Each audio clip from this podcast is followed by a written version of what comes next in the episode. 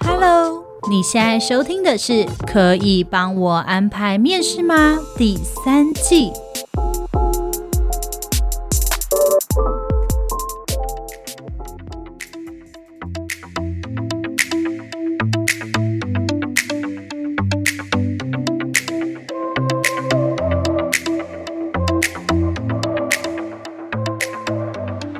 听今天的可以帮我安排面试吗？我是主持人 Lilian，我是主持人 Agnes。我们今天要来讨论的是怎么样找回你的工作热情。我觉得这题目好像蛮重要的，因为我们毕业之后，六年研究所的话是二十二岁嘛，对不对？对。对，然后就算念了研究所是二十四岁好了，对。但是我们可能一路要到六十五岁才退休，所以我们大概会有四十多年的时间，人都是泡在职场上的，都在工作。对，所以如果在工作上面这四十几年你一直一成不变的话，应该很难有人继续对这个事情保持热情吧？这就像是你知道人家不说结婚的夫妻到最后只有恩情没有爱情概念吗？就是家人的概念，对，对，对，好像就是说，哦，我们都已经没有爱了，那难怪在职场中，可能一开始满满热情，就越来越消耗，越来越消耗，等到某一天，你就会突然扪心自问，想说，我为什么在这？我是谁？对，我在哪？我好像是为了钱才继续做这一份工作。然后这时候，如果看到离职的朋友好像都很有前途，哇，他好像找回了自己的快乐。对，好像他当时离职之后，一开始好像有点难赚钱，但现在感觉好像他找到人生自由，你就开始羡慕了对方。对，就我觉得现在的确是社群媒体的发达的原因。就大家会在社群媒体上看到每一个人最光鲜亮丽、最美好、最富有、最美丽、漂亮的那一面。对，因为就是当你没钱啊，开始吃泡面的月底的时候，你不会在上面一直跟大家讲说我现在没钱了，请大家捐赠我十块钱买糖心蛋，嗯，对吧？就是感觉泡面连加颗蛋都舍不得，你就只会 po 你跟你男朋友、女朋友在过节的时候吃大餐的样子，然后大家说哇，你好幸福哦，对，好甜蜜哦。所以现在才会很多时候你听到可能某某某谁呀、啊，呃，离婚啊。分手啊，明星情侣又分开啦，怎么样？你就会很惊讶，想说哦，我上一次不是才看到他们一起去吃饭啊、旅游啊、露营啊，不是还好好的吗？对，但就是你怎么知道这些照片的背后，他们每一个人发生了什么事呢？嗯，所以我觉得社群媒体也是推波助澜，让别人以为说别人好像都过得比我好，对，一种羡慕嫉妒的。感受，可是我们还是要回过头来，就是反问自己，尤其在职场上这件事，你可能常常会看到，就是哇，某某某又升迁了，某某某现在是当高管，某某某说他人生就是职场多自由，财富多自由，好像就只有我是一个 loser。对，好像就是只有我原地踏步，然后我之前就觉得这也没什么关系，可是没想到一年一年一年，就在某一年的时候发现，哎，同事全部都是主管了，嗯，然后同事要不不是主管，也是可能配非常好了，对对，对。那我在干嘛呢？这样这种感受。好，所以我们今天来跟大家讨论是，我们要重新找回自己对工作的热情的这一件事情。对，但是很多人会不会觉得说，那你是不是要找有兴趣的工作啊？那这样你才会持续的对。对你的职场保有热情，你觉得这件事你怎么看？呃，找自己有兴趣的工作嘛，基本上我在找工作的时候，我不是找自己有兴趣的工作，我找的是自己不讨厌的工作。也就是我觉得我一直在做这一份工作上面，我不会觉得。我讨厌他，然后就会讨厌到说，我根本做不了。对，我想到他我就想吐，我不会找这种工作。就是这份工作我能做，然后我也觉得我可以做。那重点是，我觉得这一份工作它是有前景的。我找工作的原则会是这样哦，所以你是会看职场前景的这一种？对，就是我不太会用我自己的兴趣去找工作，因为我觉得对我来说，工作这件事情很大的用意是为了要赚钱跟赚你的一个成就感。嗯，如果你喜欢的这件事情也是你的兴趣本身，嗯，它的升迁或是它没有办法达到你想要的那个成就感财富的配，对，不然财富的配或是你想要的成就感的，你想要的社会经济地位这一些的，到时候你就算做到了这个行业顶峰，例如是卖。蛋黄酥好了，嗯，就可能假设我很喜欢烹饪，我卖蛋黄酥，我卖到了蛋黄酥的顶峰了，就是我得奖得金牌，对，我得金牌了。可是我可能还要为说，我一年只卖一个中秋节，然后剩下原物料的时候，我可能连掉头寸去买货都买不起。这时候我就会觉得我的兴趣反而是我的痛苦。哦，就会不是兴趣了。对，所以我很不希望说我会走向有一天，连我的兴趣我都会觉得这是剥夺我人生快乐的一个部分。哦，所以就是对你来说，如果兴趣当成工作的话，你就会觉得哇天啊，有一天它就会开始变得很痛苦。对对对，所以我在找工作这件事上，我都会找不讨厌的，我能做的，或者我擅长的，然后有前景的，这是我找工作的方式。你呢？嗯，嗯，我其实一开始在年轻的时候是用兴趣来找工作，嗯，因为其实我以前很喜欢做让我觉得快乐的工作，但不一定有兴趣。例如说，我可以看到很 fancy 的东西呀、啊，然后每天可以看到很多不一样的人啊，然后我觉得这些事物都让我感觉到很快乐。嗯，那我就想要做这个工作。嗯，但我以前很少去思考说，我做这份工作，我需要在工作中有所成长，然后未来我应该会走向什么样的位阶，或是我未来这一个行业我会走到哪里？那我需要学习是什么东西？我以前很少思考这件事，就觉得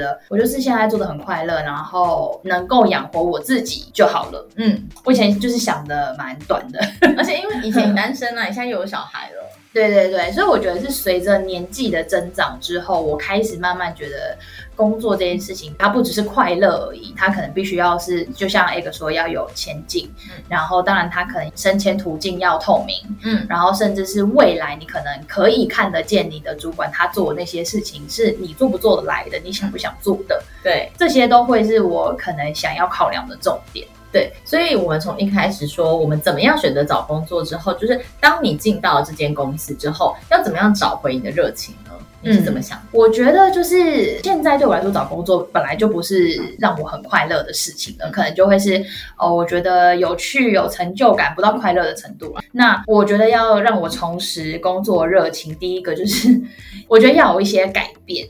对，要有改变。对，因为我好像没办法一直做一成不变的事情。对，我觉得好像大部分人是这样。嗯、就是如果今天你是在做，像我们是做专业管理的，好了。嗯、如果我们专业管理你一直一直一直数十年来如一日一直在做同一个专案，对，而那个专案的客户数十年来同一日的活动都长得一样，对，久了之后你会对这件事情没有热情，欸，会有点疲乏，我觉得好像没有在学习新的东西。对，但是如果这个客户他是愿意与时俱进的，嗯，比如说他的 road show 里面，他就会说，哦，今年的那个 road show，我觉得某个展很不错，可不可以这样，就跟那个展办的一样，嗯、让你可以借由这个专案去学到任何其他新的东西。嗯、那就算你数十年来都接同一个专案，其实你很像是每一年都在做一个新的专案一样。对，我觉得这个就 OK。嗯、但是我们真的会遇到某一些客户，是他们在数十年来，他们就只想要办一样的活动，一样的形式，对，一样的方式，对对。那这种的对我就换汤不换药的方式，对，就就只是参加的人换了，对，那剩下的都 一样。那这个时候在值这个案子的人久了，就会一直觉得说，我好像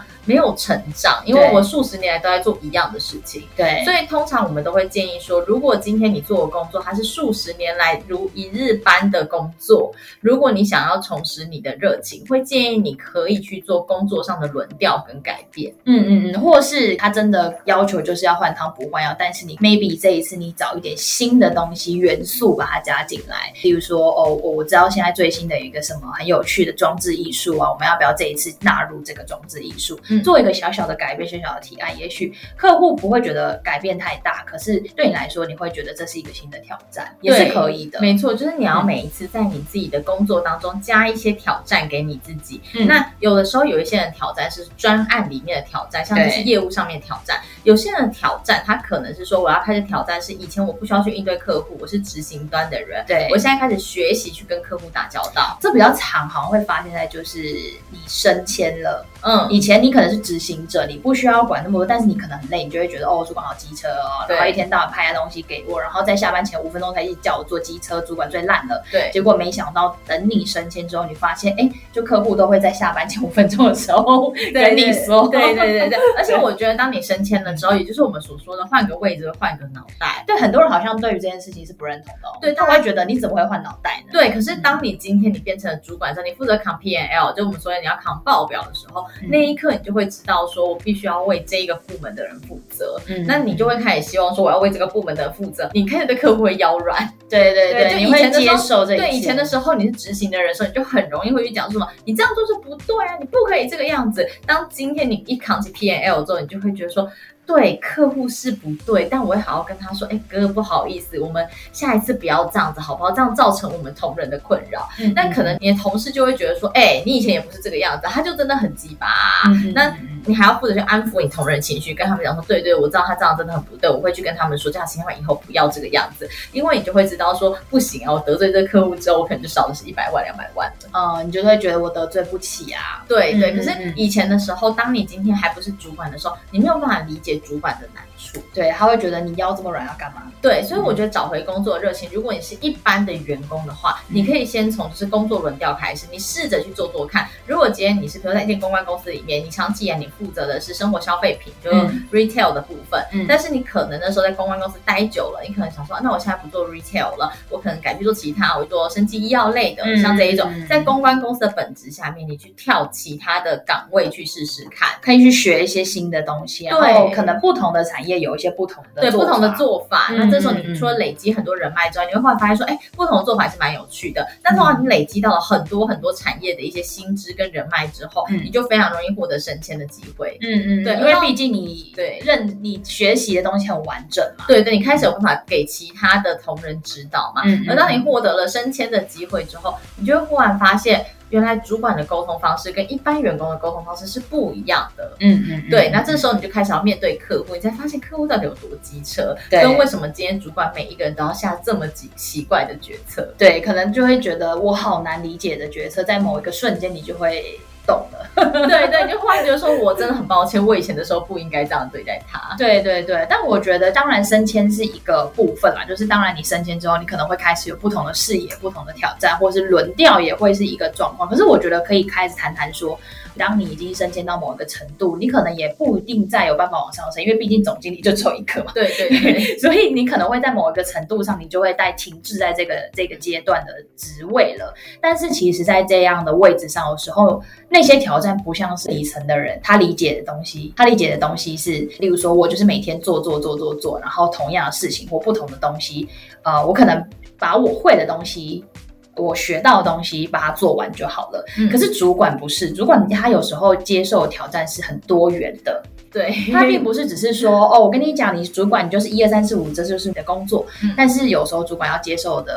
挑战会是，比如说 Egg 不会喝酒，可能就会挑战说你必须要应酬，对，这就会是改变的一个部分。对，就是你有很多要改变的地方。其实我非常鼓励大家省钱，如果大家不排斥的话，就除这是除了你的薪资结构会改变之外，我觉得它会改变你对人生的态度，因为你会发现，当你是员工的时候，你只要为你自己负责，对。但是当你今天不是员工，你是主管的时候，你必须要为这个部门负责，嗯、而这个部门有多少人，你就要为多少人的生计负责。嗯，对。所以对你来说，最重要的一件事是这个部门要能活下来。嗯嗯，对。那在这个状这种，可你不能要求。同仁每个人都要明白你的心情，对因为他们只需要管好他们自己的事情，要去管那么多人的心情，那是你的工作。对，所以可能你就会忽然发现说，例如像我不会喝酒，嗯、但我忽然发现说，这可能是有效人脉。嗯，然后他们就是喜欢喝酒，对这个时候你知道吗？捏着大腿，你也要说我要去喝酒。对，然后我就还要还问大家说，请问喝酒之前我要做什么准备？他们就跟我说啊，你要准备蜂蜜水啊，还要喝蚬精，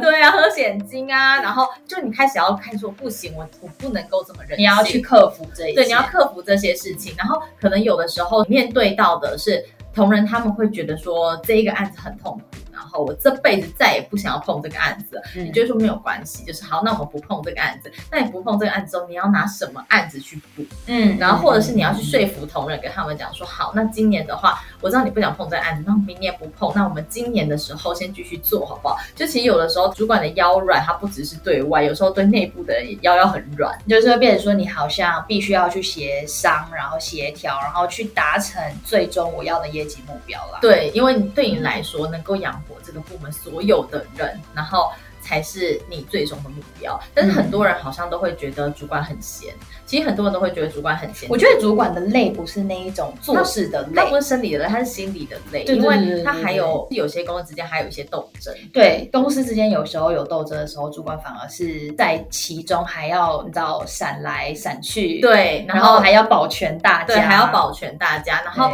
有的时候是最上面的大老板，他可能今天会觉得说他不想要，就是你们部门去做某些事。情，但你知道这是你们部门兴趣所在，你还要想办法就说服你老板，同时还要想办法去争取到一笔预算。嗯，嗯，对，像这些事情都会是主管的责任。所以我一直跟大家说，我觉得你们想要找回工作热情这一件事情，第一个就除了你今天是一般员工，然后你愿意去调换部门或是调换其他专去尝试，不要去做一成不变的事情之外，嗯，如果可以有升迁的机会，我非常鼓励大家升迁。虽然我知道大家会觉得说升迁不过主管多个几千块，我却累得要跟狗一样。对，然后什么六日，有些人六日还要加班，对，然后我到底是为什么要这么辛苦？嗯，可是你要知道，如果你往更长远的未来看的话，他今天看到的可能不只是你六日加班的这一块，六日加班开研讨会的时候，你可能会认识到更多的人，那你可能会接触到更多的产业知识。那如果你是真的觉得我不喜欢，我就真的是想要安稳六日的，当然这样的话，可能你工作的热情对你来说就是只有这样子而已就够了。对，因为我觉得我们在这一个题目，我跟 Egg 有在聊的时候，我们就说，哎，其实有些人我们一直说，哦，职场热情对我们两个来说可能是改变，可能是要尝试新的东西，可能是挑战。可是或许对有些人来说，一成不变的工作。对他来说就是最好的，对啊，因为有些人他们就是喜欢这样，就是他觉得工作就是我八小时内啊，然后我下班我就会开始有更多的生活上的挑战，因为他热情之所在是在他六点下班之后的生活，对对，那他就没有办法去做一些什么找到工作的热情这一件事情，因为对于他来说，他工作的热情就是可以在八个小时之内下班，对，他可能就会觉得我人生更重要的事情是我下班后的时间，对，那如果这样的话，我觉得你可能就真的会蛮适合你现在做的一成不变的这样的工作内容，因为对你来说，你的热情不在这边。那我们下一集应该要录是如何找回生活的热情。哎，生活热情，我觉得这件事情蛮难的。你觉得这件事情这是我们可以有办法聊的吗？因为我们最近生活的热情，我我我其实已经没有生活的热情很久了，但我会努力思考一下关于生活的热情这一件事。生活热情对我来说，最近除了带小孩跟追剧，好像也没。其实我们大家都知道我们要发 NFT 嘛，所以我们在那个 DC 上面其实是有非常非常多大家一起在。哦，DC 是我生活的热情。对对对，然后大家有很多各自的爱好跟兴趣啊。对对，就是我在上面学到了很多哎、欸。先跟大家讲一下，就是我们的 Discord 上面就是有非常非常多的人，他们其实让我学到了很多的知识。因为我的交友圈其实蛮狭隘的，就大概是客户跟同事，还有我的大学朋友，就这些跟一些交际应酬的人。对对对，大概就这一些人。所以平常的时候，以前的时候我 Live 也是不会这样子一直。想，对，对，但我现在开始的时候，我就开始会有很多 DC 上会一直想着这些朋友们，对，那他们教会我很多东西，因为他们都来自于各行各业。我觉得有时候就是从不同行业的思维看同一件事的时候，那种观点真的很有趣。哎，对，因为比如说我们会在那边帮他们做直播，就我们 Podcast 其实会直播，大家听到都是剪辑版的，对。但是我们在那边，我们都会全程直播给他们听，对，他们会边听边问问题，对。然后有时候他们问的问题都让我心头一惊，觉得说居然会有产业是。这个样子的状况，对对对，对，然后后来他们真的让我学习到了很多，DC 上的朋友让我学习到很多的东西。然后最近他们来教我玩虚拟货币的涨跌，来教利润玩，对对对对，对，还有什么就是合约的进出这一些的。你知道我们对这件事是小白，对我们就是因为我们平常也不太做这样的投资。你知道我昨天才发现，就是他们昨天就跟我说股市嘛，嗯，就是呃一般来说不是都到什么十二点。嗯，对，就停了，然后你就不需要再看这个二十四小时啊，开放二十四小时。他说这是二十四小时，所以说我们就跟你说过，真的假的？因为你自己碰的时候，你印象才会深刻啊。嗯、他就说这是二十四小时，你二十四小时涨跌都有，就是你如果要赔身家的话，你二十四小时二十四小时都能赔身家，都可以 all in 身家跟赔身家。他们跟我说什么四小时的一个图，你要看四小时，我说哇靠，这太难了。可是他们昨天不是还有发红包给你吗？对啊，你知道大家昨天很好笑，他们就说他们如果有赚钱，他就要发红包，就那个人真的赚钱了，嗯，然后他就立刻开红包让大家抽，然后每一个人会抽到不同数字的这样子，就是我觉得他们是来自不同领域的，可是，在虚拟货币，他们是有一群是有兴趣的人，就算自己没有要投资，就是你在看这一切的时候，你会学到更多的薪资。对，所以后来 DC 是我最近生活热情所在，因为在里面有一些人可能是很会在讲一些合约代单呐。这些东西，有些人他可能是很会唱歌，有些人可能是他们很喜欢看展，对，所以他们都会分享他们的生活。那以前的时候，大部分的朋友差不多会做一样的，而且就是物以类聚嘛，对，本来就是这样。所以其实你生活中可能也是遇不到这些人，对。可是我跟他们在一起之后，我就忽然觉得我好像得到了很多，在我同温层以以外的人，对。这些人他们在做讯息，然后我就忽然发现我的生活很贫瘠。对，我常常就跟他们讲说，哎，我忽然认识了你们之后，我才发现说我生活很贫瘠，就是他们让我看到了不一样的生活。对，然后让我开始知道说，哦，生活可能有其他种的想象，那可能不是金钱跟物质，而是你其实有其他让你很富足的事情。比如说，我们都会跟他们聊天聊到凌晨，对，或者跟他们开语音，然后但是他们有时候开语音，他们是没有讲话，大家就是播自己喜欢的音乐。对。对，那那时候你就会觉得他们真的好可爱，就哦，原来你喜欢，那大家听说，哎，我也喜欢这首歌，他说真的吗？我也是。我觉得那个网络上的沟通交流是蛮有趣的原因，是因为有时候你见面跟这个人聊，你不太会知道这个人的兴趣爱好或是他的嗜好，可是你可能就是要借由那一顿有点尴尬的饭，然后慢慢慢慢熟悉这个人之后，你才有办法开始好像真的聊到这个人的爱好或他的重点。可是，在网络的世界很有趣哎、欸，就是呃，大家可能会觉得说，哦，那个地方是不是像 Tinder 一样啊？嗯，就是很假啊，大家都不是不是不是不是的，因为上面就是大家很明白，会告诉说，哦，我最近在学水费，嗯，底下的人大家就会问说，要不要找潜伴？对，要不要？然后可能就会说，我不会游泳可以吗？可能就说不会游泳可以啊，很多学水费的人都不会游泳什么。对，我就莫名其妙，我就我收割了一批网友。以前的时候我都没有认识网友哎、欸，以前我们对于网友的那个定义可能会觉得说，哇，科技冷漠。对对对，但我们现在就不是，我就会就是他们让我重新找回生活的热情，因为 BC 也是我们的工作，对，然后也是我跟 Lilian 最近最主要的工作，对，所以他们让我感受到，就是因为我改变了我的工作形态，嗯、也就是以前我们没有碰过这个这个新事业线嘛，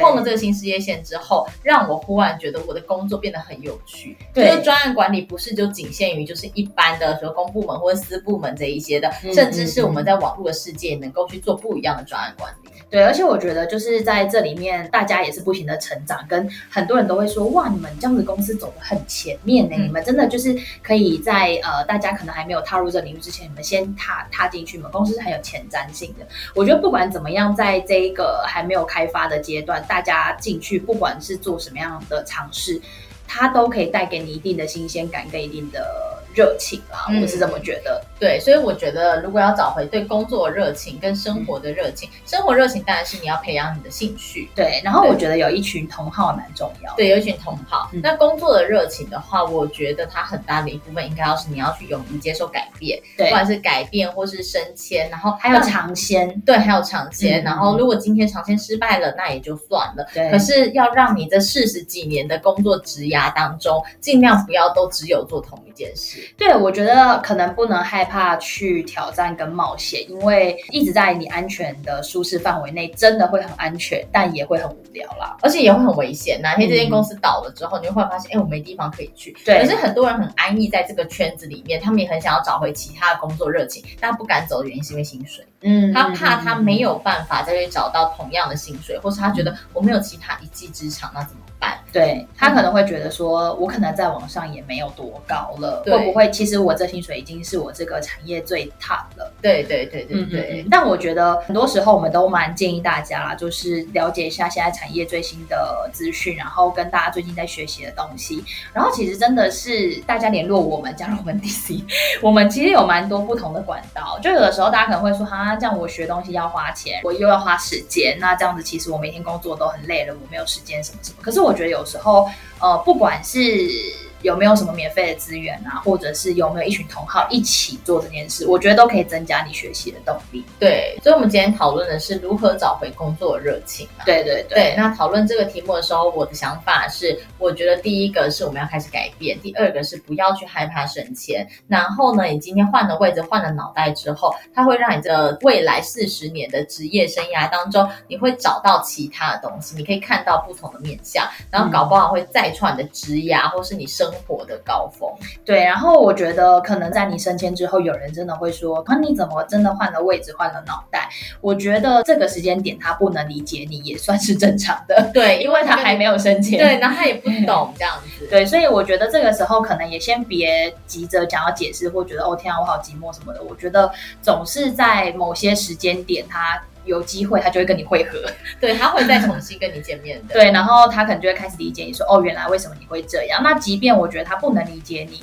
那可能在某些状况下，你的自我提升也好，或者在工作这条路上，也是一个学习的过程。对，所以呢，嗯、我们今天呢跟大家分享这么多，希望大家呢都可以找到自己对工作的热情。对，就是当你开始觉得我职业倦怠的时候，不管是你最后决定是要升迁也好，然后呃转调部门也好，或者是你决定离职转职。嗯都好，就是给自己一些挑战，一些生活上的刺激，工作上的刺激，可能就可以让你重拾你对你工作的热情，不会让你觉得说哇，我人生四十年，难道就这么一成不变吗？对，但是我希望大家离职不是因为冲动，一定要想清楚，因为很多人都会觉得说，我真的不想干了，我今天跟我老板吵架，我现在立刻就要走。对，可是你要想说，你后面有没有房贷，有没有信贷，有没有车贷，有没有小孩要不要？哦，就是一些生活压力。对，然后你现在是不是已经马上找到工作了？新的那份工作它适合你吗？它是你想要的吗？嗯，然后或者是他的薪水又符合你现在的生活样态吗？